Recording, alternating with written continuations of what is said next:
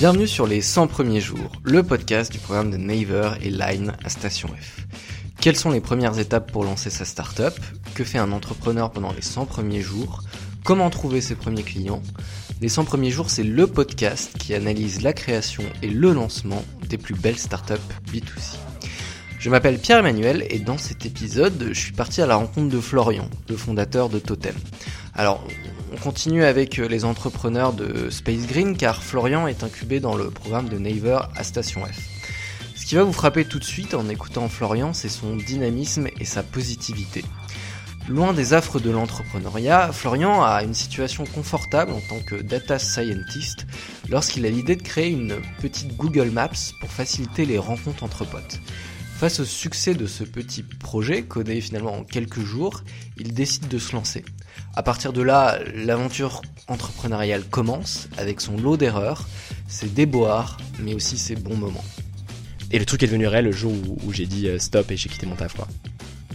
Enfin c'est comme si un architecte disait bah voilà moi je vais mettre 4 portes sur ce mur, mais au pire les gens prendront celles qu'ils veulent quoi. C'est la bonne quoi. En fait c'est pas vrai quoi. Plus t'en mets, plus tu mets de boutons, plus tu crées du, plus tu crées de, du point cycle et plus tu mets du bruit euh, autour de ta core value. Alors du coup, je suis avec euh, Florian, euh, le CEO de Totem. Bonjour Florian. Salut. Est-ce que tu peux nous expliquer un petit peu ce qu'est Totem? Grave. Alors Totem, c'est une app qui permet d'organiser les sorties entre potes pour les 15-18. Donc concrètement, c'est une génération qui est particulière parce que contrairement à nous, elles sont nées avec Snapchat et donc elles ont l'habitude que tout soit ultra instantané quoi. que ce soit un Uber à 2h30 du matin ou une pizza quand t'as la flemme de commander à manger de faire à manger, tu la commandes en un clic quoi. Et, euh, et en fait, c'est une génération qui ne comprend pas pourquoi c'est si compliqué de se voir entre potes quoi. Pourquoi tu peux tout faire sauf un, un besoin vital qui est de, de, se retrouver entre amis quoi.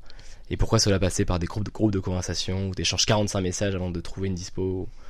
Ok. Yes. Ok, ok. Alors, du coup, l'histoire de Totem, elle est assez riche. Euh, y a, yes. Il y a eu pas mal de rebondissements. Euh, alors, est-ce que tu peux nous expliquer déjà concrètement, euh, d'où est venue cette idée? Yes, carrément. Alors, en fait, c'est assez rigolo. Moi, moi, de base, je suis data scientist. Enfin, j'étais data scientist. Euh, j'ai une formation d'ingénieur et je bossais dans une espèce de start-up dans l'État qui s'appelle Etalab. Euh, c'est génial. Donc, c'est comme un projet entrepreneurial où tu essayes de, de tacler des problèmes de la société avec de la donnée, quoi. D'accord. Donc, c'était hyper cool. Et en parallèle de ça, bah, je voyais mes potes, quoi. Et j'ai réalisé que, que je voyais toujours le même pote, quoi. Euh, j'adore, hein, il s'appelle Joseph. Et euh, en fait, euh, j'ai réalisé que ça faisait 4 mois que j'avais vu que Joseph au même endroit, quoi. Je mais comment ça se fait? Genre, j'ai 900 potes sur Facebook et je vois qu'un pote, quoi. Et en fait, quand tu te penches sur ce problème, tu te dis, mais en fait, je sais pourquoi. C'est que c'est ultra simple avec lui. C'est qu'en fait, j'ai juste à lui dire, ce soir, 19h30, t'es chaud? Et boum, on sait où on va parce que c'est toujours le même endroit. Et mais pourquoi on pourrait pas? Est-ce qu'on pourrait pas répliquer ce truc-là avec tous mes potes, quoi? Et, et, du coup, euh, bah, j'ai passé mes nuits et mes week-ends à essayer de coder un truc un peu pourri. Donc c'est une Google Map concrètement où tu mettais un point sur une carte et tu disais qui est chaud. Et en fait ça a trop bien marché quoi. Euh, si tu veux pendant un été, donc si tu veux il est 15 heures, je me dis tiens je ferais bien un truc avec des potes. Je pose un point sur les quais sur ma Google Map, j'envoie l'invite sur Messenger et le soir on est 30 quoi. Et je me dis putain c'est fou. Je passe des moments géniaux avec plein de potes. Euh, avec un effort euh, qui est nul quoi. Et du coup, euh, comment t'expliques en fait euh, le fait que euh, en développant juste cette feature, ça permet euh, d'avoir plein de gens d'un coup? En fait, est-ce que la barrière, elle était juste technologique? Est-ce qu'il y a du psychologique dedans? Comment t'expliques finalement le succès au début de, ce concept-là? En fait, je pense que ce qui est génial, c'est que, que tu proposais un truc, que sur l'app, tu pouvais même pas dire non. Donc en fait, c'est soit tu veux venir, soit tu viens pas quoi. Mm. Et donc ça évite de dire "Eh, salut, quoi de neuf? Ah bah tout va bien, ça se passe bien le taf en ce moment, ouais. Ça serait cool qu'on aille se boire un verre." Et tu répliques ça à 30 personnes en fait, c'est impossible. Sur le papier, ça paraît cool, je fais un Google Map et je mets un point, en fait, c'est pas vrai. Déjà, je savais pas coder. Donc j'ai dû enfin j'avais codé en Python quoi, euh, mais pas du tout en, en JS ou en HTML quoi. Et donc ce qui s'est passé, c'est que j'ai over raffiné des boutons, j'ai passé des semaines à changer la couleur de la Google Map et en fait euh, euh, entre le moment où j'ai eu l'idée et le moment où euh, le truc est devenu un peu plus réel, je t'en parlerai après quoi, il s'est passé euh, ouais 5 mois au moins, tu vois. Et pendant 5 mois, c'est juste de, de la branlette intellectuelle où je passais ma vie à raffiner des trucs sur un prototype quoi. Et du coup, tu faisais ça en parallèle de ton taf, c'est ça? Yes. Donc en fait, je passais ouais, je passais clairement toutes mes nuits et tous mes week-ends dessus quoi. Et le matin, j'arrivais avec des énormes cernes noires. Euh, mais en fait, j'avais un truc qui me, qui me tenait, quoi. Tu vois, genre. Et, euh, et le truc est devenu réel le jour où, j'ai dit euh, stop et j'ai quitté mon taf quoi. Et du coup, euh, du coup tu, tu quittes ton taf. Ouais. Euh, Est-ce que t'as le, le, la classique réaction des proches, genre euh, mais pourquoi tu fais ça Qu'est-ce qui va se passer maintenant? Bah évidemment. T'as un super taf au gouvernement. Euh, lâche jamais. Bah, en fait, mais mes parents ont lâché tout de suite parce qu'ils savent que quand j'ai pris une décision, euh, de toute façon, je vais le faire, quoi. Donc en fait, non, ils m'ont vachement poussé. euh, En plus, c'est deux artistes, quoi. Donc en fait, tu- ils ont choisi leur passion toute leur vie, quoi. Donc ils peuvent pas me faire me donner la leçon là-dessus, quoi. Donc ouais, j'ai eu un petit flip à un moment de leur part, quoi. Mais mais en fait, très vite, ils ont vu que ça crée des choses, quoi. Ça crée des étincelles. Et et à partir et, du coup, bah, tu t'acceptes le truc, quoi. Une fois sa démission posée sur la table, Florian a le sentiment que l'aventure peut enfin commencer.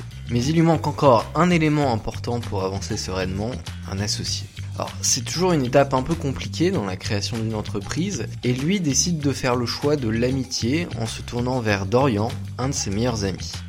Bah en fait, le, vraiment le jour où j'ai quitté mon taf, euh, il y a tout qu'à changer quoi. Il y a tout qu'à changer euh, parce que euh, donc c'est marrant. Je me suis dit bon, je vais pas tout faire tout seul quoi, c'est impossible. Il faut que j'apprenne à coder une app. Tout le monde voulait une app. Euh, Enfin, quand je dis tout le monde, c'est les potes qui l'utilisaient quoi. J'ai envie de bosser avec euh, avec Dorian.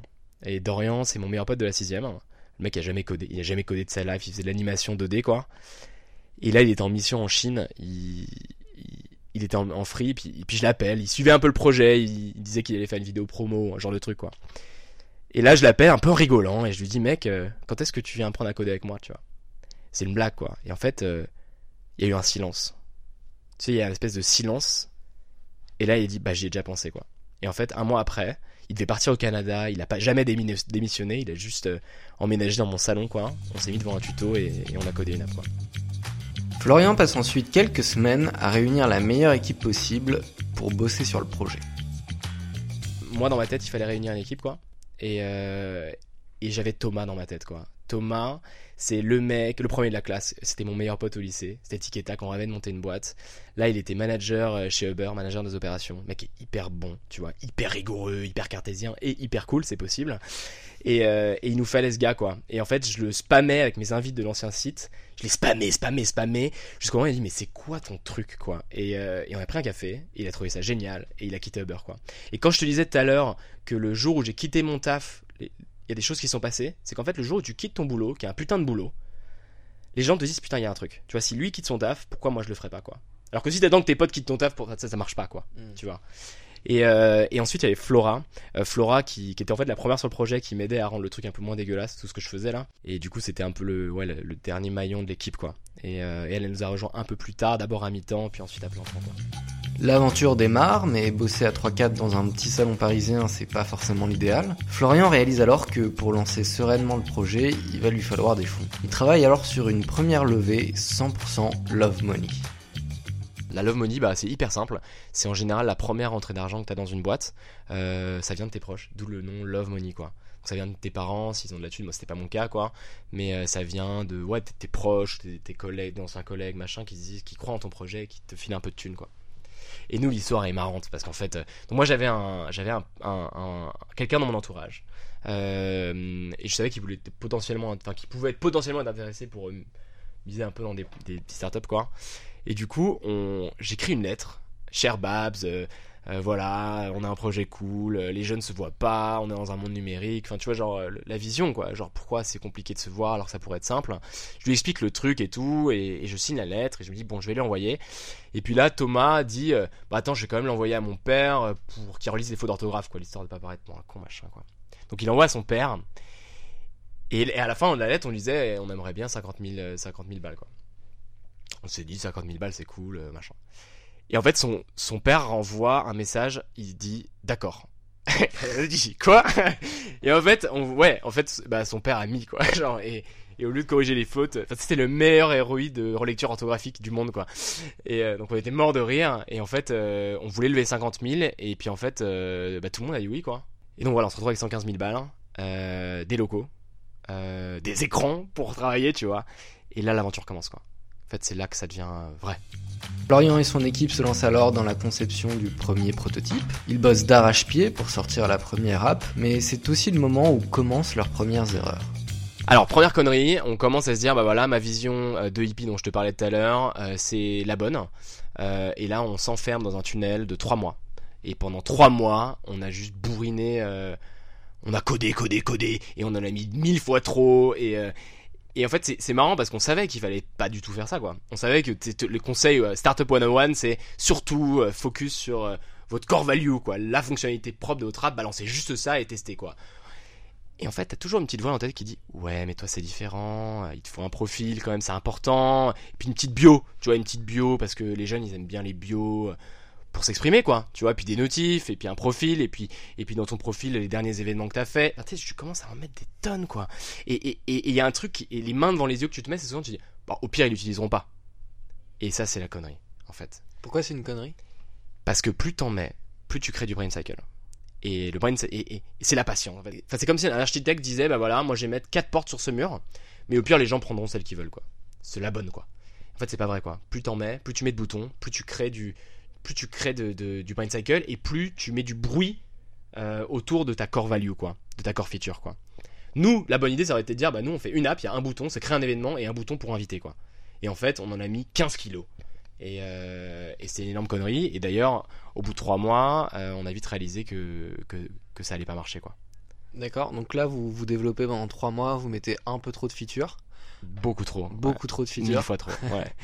et, et, et quand est-ce que vous vous dites euh, ah merde, c'est pas du tout ce qu'il fallait faire? Bah en fait, euh, pareil, on avait dans Startup 101 qu'il fallait faire des user tests et du coup, euh, tes premiers users toujours tes potes. Et la première baffe, donc tu te dis, bah c'est mes potes, ils vont utiliser mon app, normal quoi, tu vois. Bah non.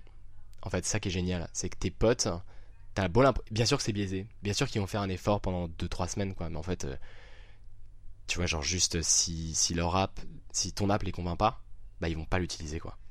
Et, euh, et, ça, tu te prends une baffe d'ego quoi. Tu dis putain, genre même mes potes ils me, ils me drop quoi. Tu, tu leur en veux à ce moment-là Ouais, à ce moment-là, tu leur en veux à mort parce que tu dis putain les bâtards. Sais, genre dès qu'il y a un pote qui m'envoie une invite en disant Eh, ça te dirait de faire ça? ou qui me mettent dans des groupes Messenger, je dis putain, mais utilise mon app, c'est quand même vachement plus simple. Et en fait, non, c'est pas plus simple quoi. Et, euh, et, on, et, et, du coup, on, faisait d'autres user tests euh, avec euh, dans la rue, tu vois, avec des mecs qui avaient 25-30, c'est un peu notre type, tu vois. En fait, une des méga conneries qu'on a fait, c'est qu'on s'est dit que, que tout le monde était comme moi. Tout le monde était des hippies, tu sais. Et, que personne voulait organiser, personne voulait planifier, tout le monde voulait de l'open et rencontrer des gens, quoi. Et donc, quand tu, tu shapes un produit pour toi en disant que ça plaira à tout le monde. Et en fait, quand tu fais des user tests, bah, on voyait bien que ça marchait pas, quoi.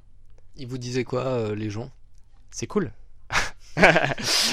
tu vois, ils te disent c'est cool quoi. Et, en fait, tu sens que ça prend pas quoi. Et là, euh, pendant des, tu, tu t'as passé trois mois à faire un truc qui marche pas du tout. Euh, et juste, euh, tu te rends compte petit à petit, les sourires s'effacent un peu de ton visage. Et tu dis putain. Et là, je m'en rappelle, je réalise qu'il y a un truc qui va pas, qu'il faut absolument, faut un changement drastique. tu vois, faut, faut, faut tout péter quoi. Et du coup, je me rappelle de cette presse que j'ai préparé, ça m'a pris genre 4 jours, tu vois. Prêt à l'équipe. Et là, je leur ai expliqué en quoi on était des merdes, tu vois. Et en quoi. Et je leur ai souligné en quoi nos trucs ne pouvaient pas marcher dans aucun cas. Et là, t'aurais dû voir leur tronche, quoi. Ils étaient livides. c'est vraiment cette presse, elle est mythique, quoi. Et la deuxième partie de la présentation, c'est comment on allait rebondir. Et, euh, et en fait, notre connerie, c'est qu'on avait ciblé des gens euh, trop vieux, euh, qui étaient nous-mêmes, tu vois, des 25 plus, qui en fait pas du tout envie d'utiliser une app pour organiser des potes, enfin organiser des sorties entre potes, qui sont très bien sur Messenger, qui sont très bien sur Facebook, euh, et, en fait qui ont beaucoup plus un besoin opérationnel de dire euh, quelle est la bonne date dans les deux prochaines semaines, et beaucoup moins un besoin de spontanéité. Euh. Florian se rend alors compte de son erreur, ne pas avoir visé la bonne cible. Il ressent son attention sur la fameuse génération Z et commence à tester petit à petit cette nouvelle cible.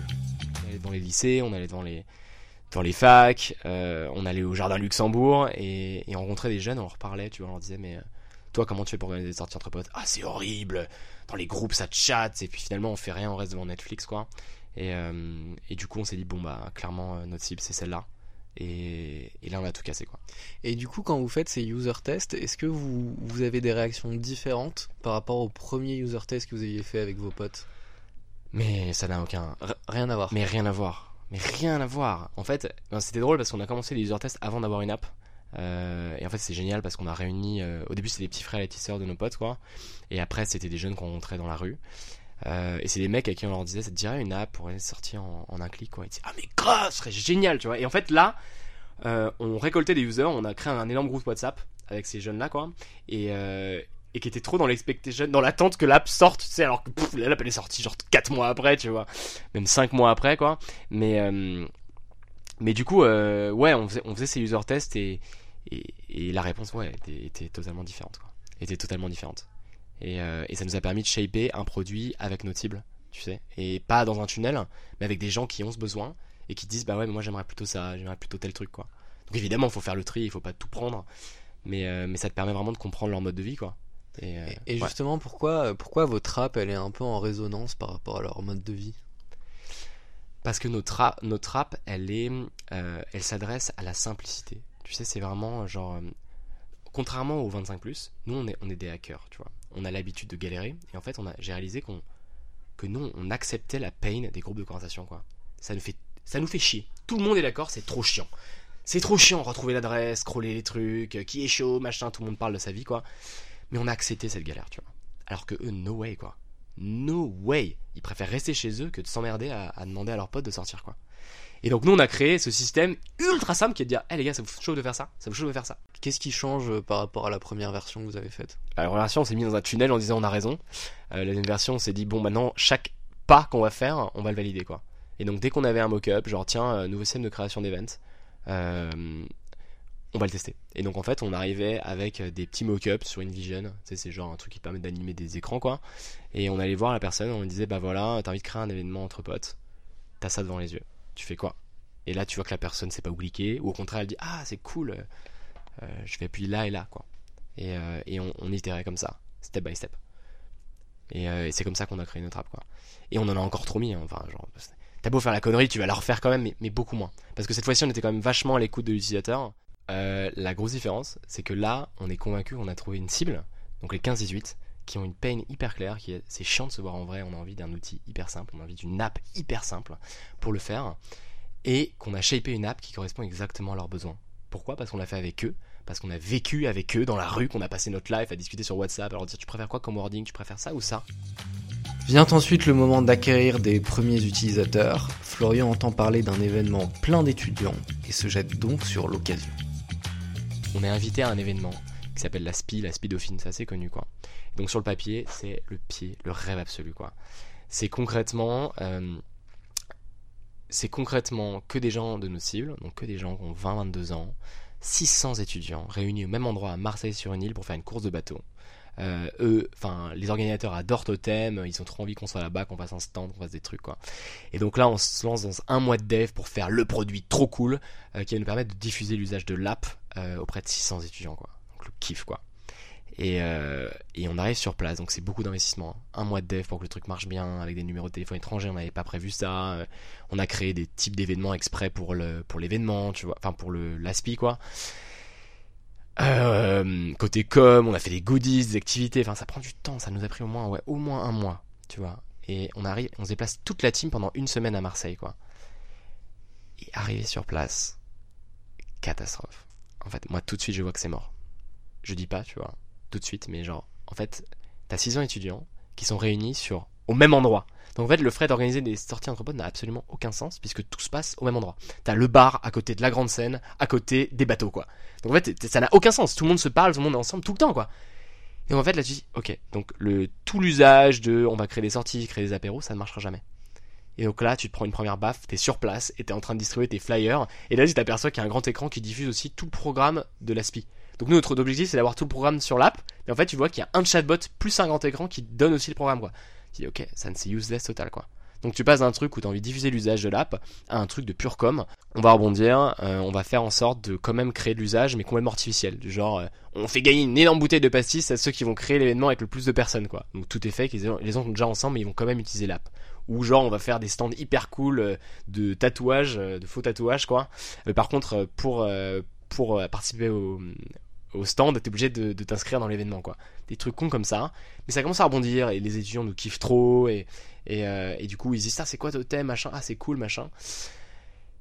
Et là, tempête. Genre, en fait, au moment où on se dit, bon, on a bu la tasse, mais on, commence à nager au-dessus de l'eau, quoi. Boum, tempête énorme. Et événement complètement annulé, tout tombe à l'eau. Tout est terminé, quoi. Et en fait, tu dis, waouh, ça fait genre, on a investi un mois et demi de l'énergie totale, et là, on rentre la queue entre les jambes, tu vois. Genre, fail monstrueux, quoi. Après une courte période de déception, Florian et son équipe rebondissent vite et parviennent à craquer le problème d'acquisition des premiers utilisateurs de l'app. Donc il y avait ces 30 utilisateurs dont je te parlais tout à l'heure qu'on appelle les Rey de Totem quoi. Et c'est génial parce que c'est ça a été les premiers à diffuser l'app dans leur cercle. Dès que l'app est sortie, c'est tellement chaud, tu vois, c'est génial. Et après on s'est dit comment on fait pour répliquer ça avec d'autres gens qu'on connaît pas, à qui on n'a jamais parlé quoi. Euh, c'est pas dans un lycée que tu vas réussir à hooker le mec autant que quelqu'un que t'as hooké pendant 3 mois, tu vois. Et donc concrètement, euh, on s'est dit bah on va créer un programme ambassadeur. Euh, un programme ambassadeur qui va nous permettre donc d'offrir une rémunération en échange de, l'acquisition d'utilisateurs quoi. Et ça, ça marche hyper bien quoi. Euh, en gros, l'idée, c'est de dire je te file 1 euro par personne que tu ramènes sur l'app et qui crée ou qui rejoint un événement. Donc euh, c'est un utilisateur qualifié, tu vois. Et donc en fait, sur le papier, quand tu dis ça à quelqu'un qui va, il dit putain, j'ai gagné un balle par personne que je ramène, ça va être génial, je vais faire un post et ça va trop marcher quoi. En réalité, c'est pas comme ça que ça se passe, c'est plus difficile parce qu'ils doivent convaincre leurs potes, c'est toujours pareil quoi. Euh, mais ça marche suffisamment bien pour que les personnes soient intéressées pendant au moins une à deux semaines quoi. Et donc au début, on allait dans la rue, on parlait de programme ambassadeur, on avait fait des flyers, etc. Et, ça marchait bien, mais c'était pas assez rapide. Et en fait, nous on voulait, on a vite vu qu'on pouvait pas avoir une relation longue avec des, ambassadeurs. Et donc du coup, il fallait en avoir beaucoup. Et donc ce qu'on a fait, donc moi je suis allé sur Instagram, j'ai dit bah c'est pas grave, on va les recruter directement sur Instagram, comme ça pas besoin de sortir. Euh, et donc j'ai commencé à shaper le message parfait qui te hook quoi. Moi je me rappelle que ce qui marchait bien dans le message, c'est qu'à la fin, euh, t'avais une question hyper claire qui disait réponds cœur si ça t'intéresse et je t'en dis plus. Et du coup, tu avais masse de cœur, tu vois, et c'est bien parce que la personne, encore une fois, c'est une cible qui a pas envie de faire d'effort, et donc elle répondait cœur, et boum, je, savais qu'il y avait un hook et que je pouvais continuer, tu vois. Et donc ça, ça marchait hyper bien, et je le faisais à la main au début, et très vite, on l'a automatisé euh, pour euh, pour cibler, enfin pour avoir beaucoup plus d'ambassadeurs et ensuite euh, donc on automatisait en fait les messages mais il y avait quand même de l'humain parce que si tu enlèves tout l'humain t'es un robot et ça marche pas. Et qui on ciblait, donc ça c'est hyper important, c'est qu'au début, au début, le premier truc que tu te dis, bah, je vais cibler des gens qui ont 50 000 followers, ça va hyper bien marcher. En fait, pas du tout, euh, pour deux raisons. La première, c'est que ceux qui ont 50 000 followers, ils sont déjà énormément démarchés par des marques, et donc ils ont l'habitude d'être rémunérés, ils vont vachement challenger. Euh, donc ça c'est le premier truc, euh, et ils, sont beaucoup, plus difficiles à hooker, quoi. Et le deuxième truc, c'est que il euh, y a un peu un effet de star. Quand t'as 50 000 followers, en fait, t'es pas hyper proche de tes followers. C'est plus du lifestyle ou du truc, des gens qui t'admirent, mais pas des gens forcément à qui tu peux faire des actions comme télécharger une app et créer des sorties, tu vois. Et nous, on s'est vite rendu compte que la cible qui était parfaite pour nous, en tout cas pour les ambassadeurs, c'était des gens qui avaient entre 1000 et 5000 abonnés. Et pourquoi? Parce qu'en fait, ces gens-là, ils sont beaucoup plus proches de leurs followers, parce que c'est plus leurs potes, mais c'est des gens quand même de l'influence. Euh, et c'est aussi euh, des gens qui sont pas du tout démarchés. Euh, et, du coup, ils sont hyper flattés que tu viennes vers eux et que tu leur dises hey mec, euh, on adore ton Insta, ça te chaufferait d'être ambassadeur d'une app qui, cartonne à Paris, tu vois. Et là, tu dis Ah bah grave, ça me dirait et tout. Il y a ce hook qui c'est beaucoup mieux. Et en plus, ils ont beaucoup plus d'influence, comme je te disais, auprès de leurs potes, quoi. Et donc aujourd'hui, ça, ce programme nous, permet, d'avoir 500 utilisateurs par semaine, quoi. Euh, et c'est ce qui fait qu'aujourd'hui, on est capable de tester énormément d'hypothèses sur notre produit parce qu'on sait que de toute façon, cette semaine, on aura 500 mecs et qu'à la fin de la semaine, on aura 500 mecs qui auront testé nos hypothèses. Quoi. On va passer maintenant à la deuxième partie de l'interview. Est-ce qu'il y a des choses que tu ferais différemment? Oh oui, il y a, il y a énormément de trucs. Euh, si tu veux, pendant ces trois mois où on s'est enfermé euh, sans, sans parler à personne, c'était de réinventer la roue en permanence mais on a réinventé absolument tout ce qu'on pouvait réinventer quoi. Donc on est tous des, des inventeurs et donc on a tous envie d'inventer notre truc à notre sauce quoi. Donc on a commencé par réinventer la méthode Scrum, c'est comme génial quoi. Donc on, a inventé une façon de travailler ensemble qui était pas du tout efficace tu vois et en fait on a mis euh... attends on a mis 10 mois avant de réaliser qu'en fait il y avait une méthode Scrum qui était à peu près ce qu'on avait inventé en mille fois mieux quoi et dès qu'on l'a fait ça a tout changé quoi. Euh, donc première roue qu'on a inventé et je peux te dire ça allait même au point on a on a recodé un chat c'est génial. Tu sais, t'as, t'as 1000 packages sur React Native, React Native Chat, tu vois. T'as plus qu'à l'installer ça marche keen hand, quoi. Et nous, on a, on a recodé un chat, quoi. Et c'est hyper chiant de coder un chat. C'était la synchronicité des messages et tout, c'est l'enfer. Et nous, on l'a fait, quoi. Donc réinventer la roue, première connerie. Euh, deuxième connerie, pas réussir à trancher. Over débattre tout. Moi, je suis hyper genre démocratie. Euh, on doit être tous d'accord pour chaque décision quoi. Alors ça c'est l'énorme connerie, c'est qu'en fait tu t'aperçois que tu débats de tout, de la couleur du bouton, de la couleur de l'interface, ce qui n'a absolument aucun sens. Et moi je me rappelle à un moment, euh, Thomas, Dorian et Florent me disaient bon s'il te plaît, en fait il faut que tu tranches. C'est eux qui m'ont dit mec t'es PM dans le projet, c'est toi qui du produit, c'est toi qui dois trancher quoi. Et en fait le fait de tranche, trancher et de tester avec ton marché, c'est ce qu'il y a de mieux quoi. Et c'est ce qu'il faut faire quoi. Donc ouais, trop débattre. et trop de théorie, tu vois, pas assez de, de tests, quoi. Euh, pas assez célébré. Ça, c'est une connerie qu'on a faite. C'est qu'en fait, on. Genre, c'est un running gag, c'est qu'on a un champagne qu'on doit boire depuis la première levée de Love Money, quoi. Ça fait longtemps. La champagne est toujours là, quoi. On ne l'a jamais bu, le truc, quoi. C'est qu'en fait, dès que t'as un achievement, lever des fonds, tes premiers locaux, tes premiers euh, 1000 utilisateurs, les, les milestones, quoi. Jamais on a célébré, quoi. Et ça, c'est un problème. Et on a dû se le dire, bon, les gars, faut juste qu'on aille boire un verre. Et, et si je te parlais de faire le deuil, bah, célébrer, c'est aussi hyper important, quoi. Pour marquer, marquer le coup, quoi.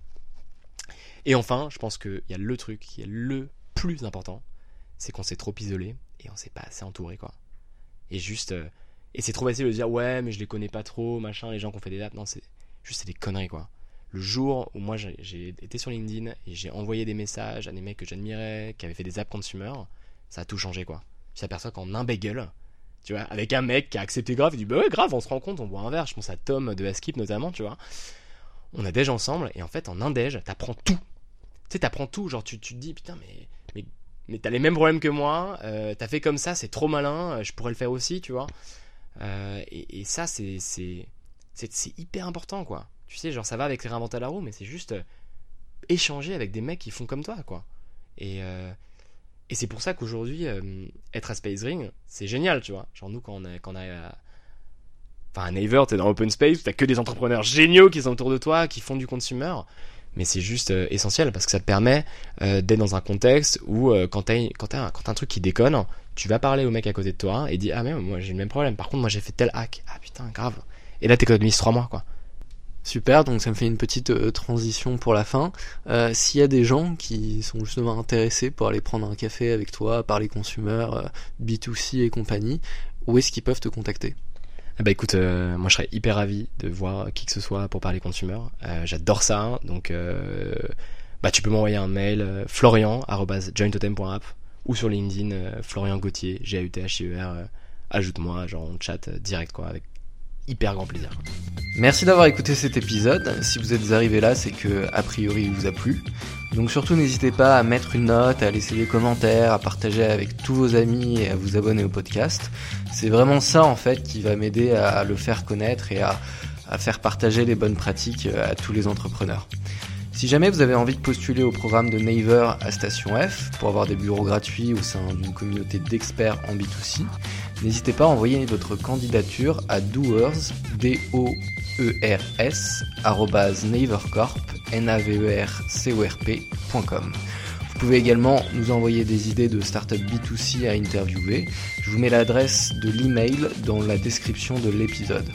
En attendant, je vous souhaite une bonne journée et rendez-vous dans 15 jours pour un nouvel épisode.